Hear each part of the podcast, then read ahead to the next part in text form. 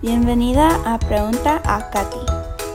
El lenguaje de amor de mi mami es recibir regalos.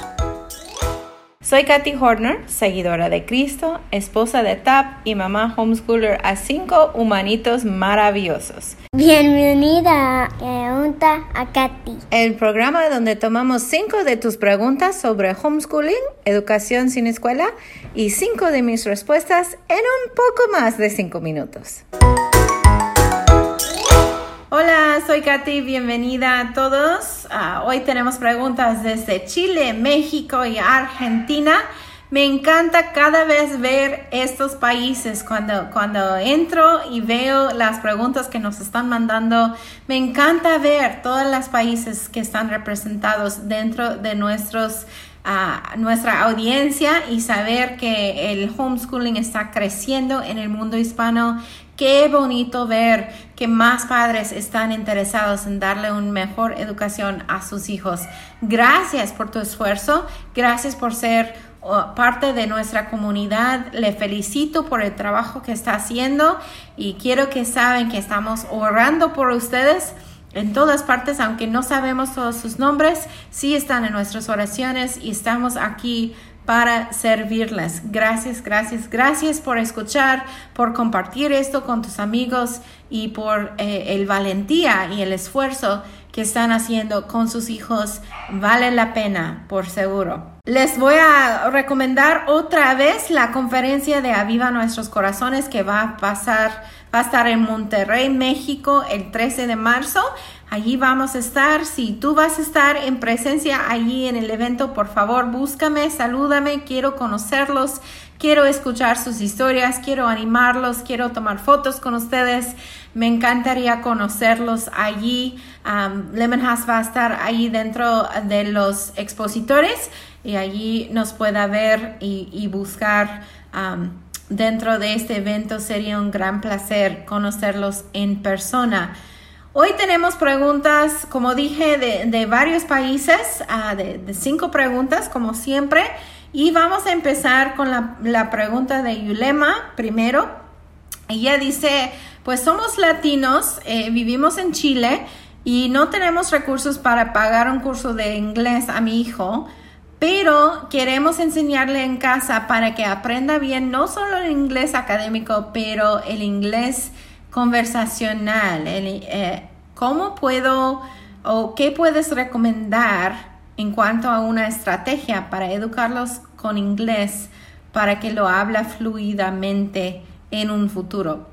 Y siempre cuando está aprendiendo otro idioma, y, lo, lo digo por experiencia, ¿no? Yo tuve que aprender español Siempre que uno empieza a aprender otro idioma, no se trata solamente del conocimiento académico cerebral en cuanto a qué significa esa palabra y cómo se escribe, sino también hay que, hay que ayudar al oído a, poder estar cómodo o, poder percibir los sonidos del otro idioma.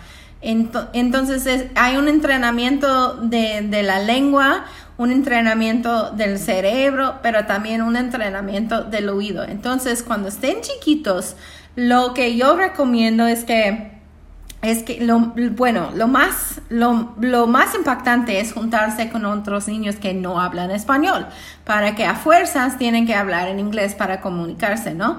Pero si no, si ni tienes tutores ni tienes esta opción de juntarse con otros amigos de habla inglés, la, otra opción es que vean, que vean películas o, caricaturas o caricaturas bíblicas en inglés o que escuchan a cantos en inglés. Y, y en cuanto a cantos, no estoy hablando de cantos de rock ni de nada de eso contemporáneo, ¿no? Pero cantos de niños, cantos de ah, cantos espirituales o himnos en inglés.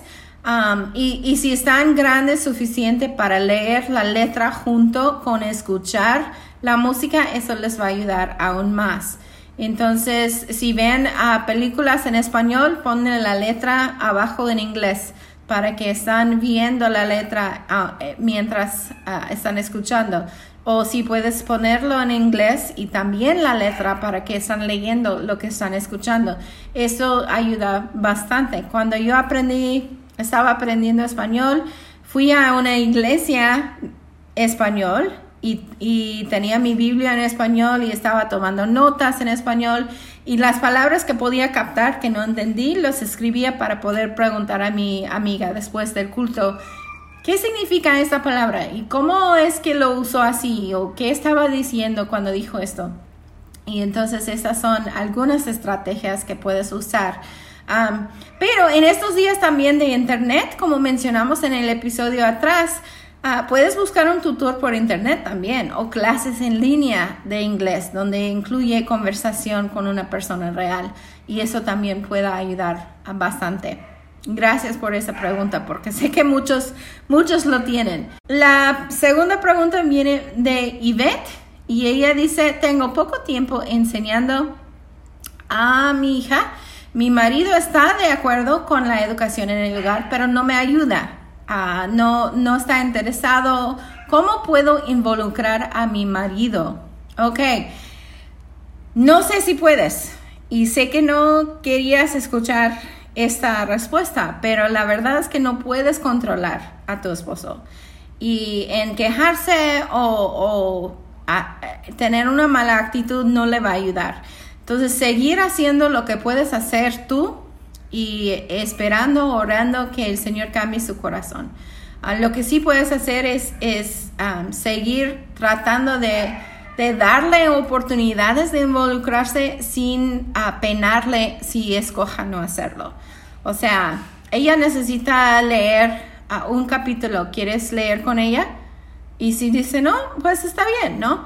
Ah, pero le diste la chance, ¿no? O, queremos, ah, también puedes planear salidas educacionales o si salen de familia, incluye algo educacional dentro de eso y luego que ella hace su reporte o dibuja algo de lo que vieron o algo así, um, que lo muestra a papi porque era parte de eso, ¿no? Entonces busca, busca oportunidades de, darle la chance de involucrarse, pero guardarte a ti, de no, um, no eh, tener rencor, uh, no, no, tener ese, no sentirse mal si no se, se lo hace porque realmente no podemos controlar a otro y el Señor es el único que pueda cambiar el corazón de uno. Así que sigue adelante en lo que estás haciendo. Ora al Señor y, seguir dándole chances, seguir tratando de involucrarlo. A veces los papás tienen temor de involucrarse por no entender y tienen, siempre tememos lo que no entendemos. Entonces, explicándole, hablándole de lo que estás haciendo, es, educarle de lo que están haciendo y, lo más que entienda, lo más interés que pueda tener. Y puede, puede ser que, que tiene un temor de involucrarse o que no sabe qué hacer, pero no lo quiere admitir.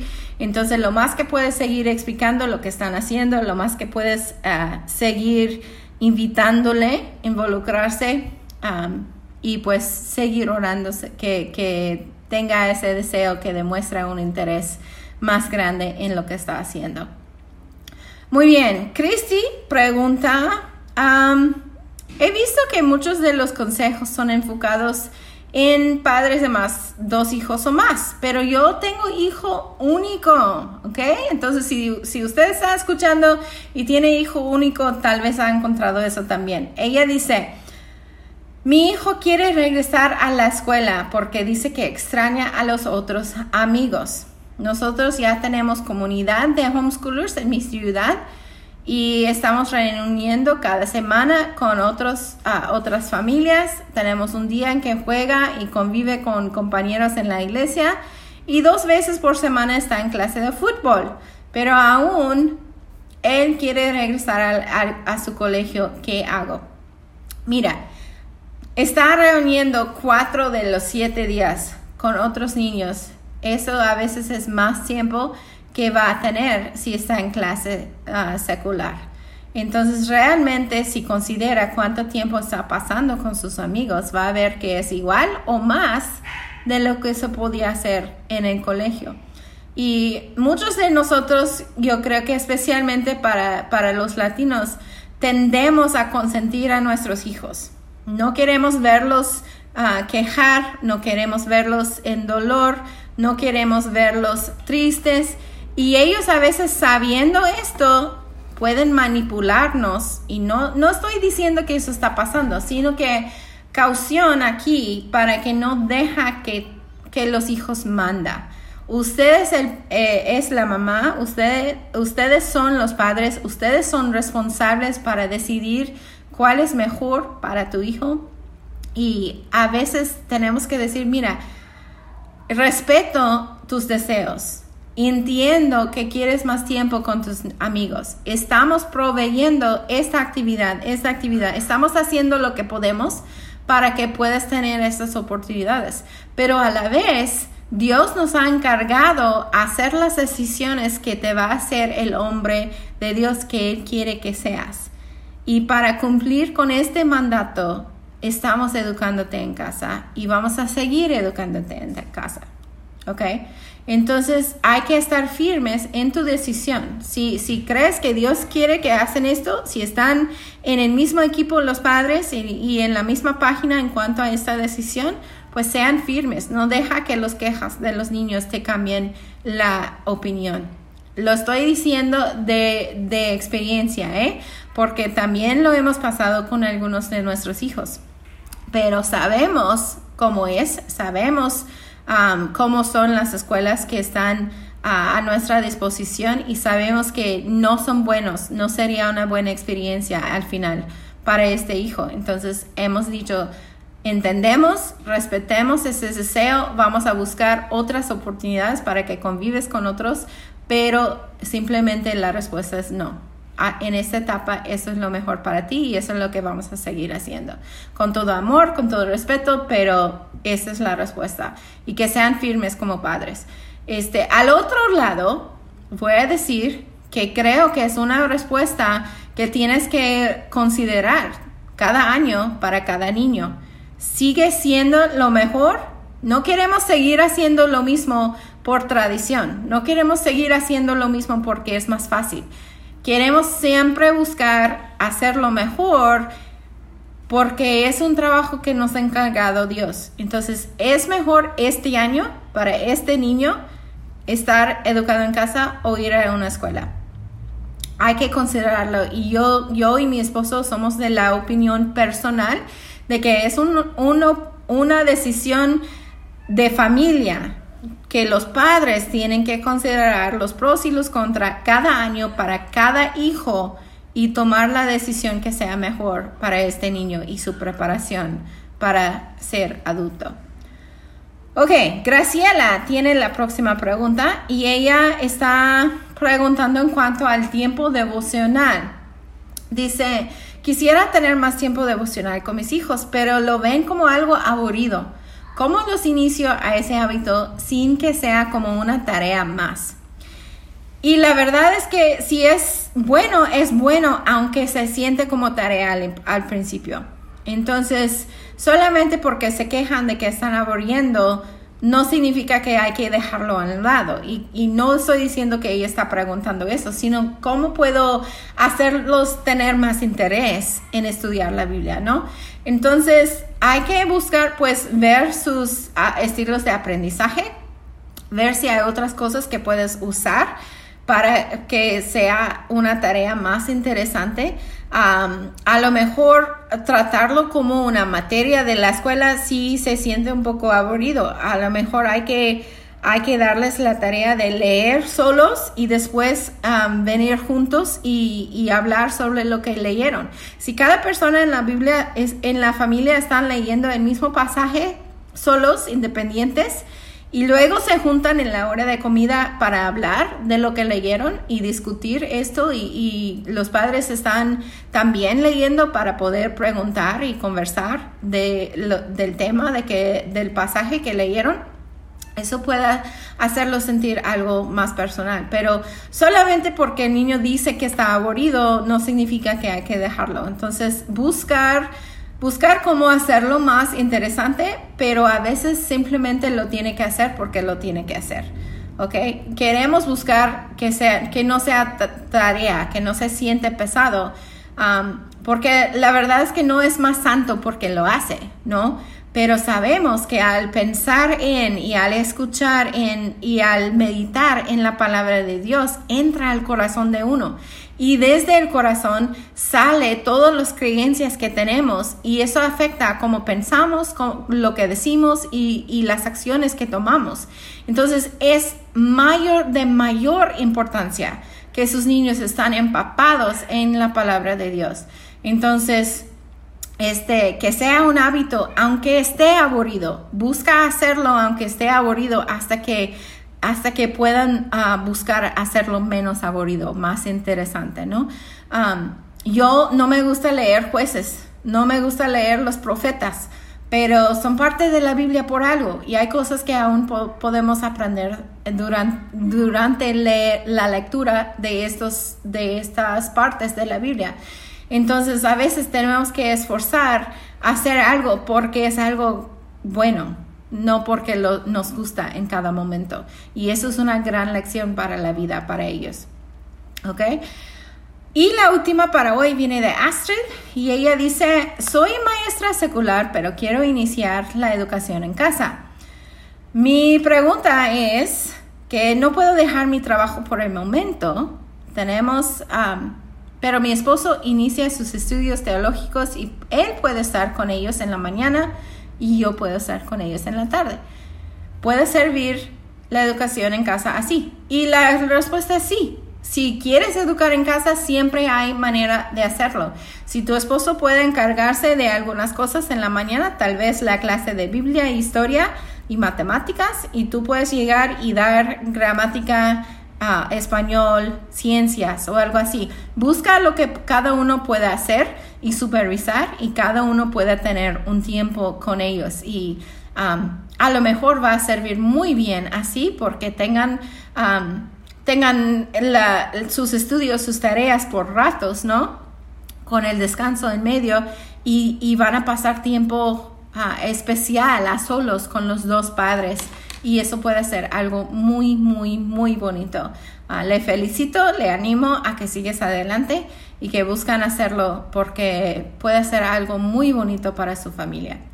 Gracias por estar con nosotros hoy. Ah, otra vez estamos listos para recibir sus preguntas en preguntaacati.com y si llegas a estar en Monterrey la próxima semana, allí le espero con ansias para conocerle Dios los bendiga, sigue adelante, sigue sonriendo, abrazando a sus hijos, dilos diario que les, que les ama. necesitan escucharlo. Y pues si tú necesitas escucharlo, también te voy a decir hoy que te amo también. Dios los bendiga. Hasta luego. Este podcast es parte de nuestro servicio a familias homeschoolers alrededor del mundo por medio del curso capacitacionhomeschool.com y por medio del plan de estudio Lemon Agradezco mucho que hayas pasado tiempo aquí conmigo hoy. Muchas gracias. Y si esto te ha animado o te ha ayudado en alguna manera, ¿Puedo pedirte el favor de suscribirte o dejarme un review o dejarme saber por dejar un comentario en preguntaacati.com? Me encanta leer todos tus mensajes y antes de despedirnos hoy, déjame recordarte que hoy, ahora mismo, Dios les ama a tus hijos y Dios te ama a ti exactamente como estás, con todas tus fallas, tus temores, tus secretos, tus dones y tus sueños no realizados. No es posible que Él podría amarte más de lo que te ama en este instante. Pero a la vez, amiga, Él desea mucho más para ti. Mi oración es que su gracia y paz te serán multiplicadas en tu vida, en tu hogar y con tus hijos por medio del conocimiento de y relación personal con nuestro Señor Jesucristo. Te mando un abrazo virtual y nos vemos en el próximo episodio.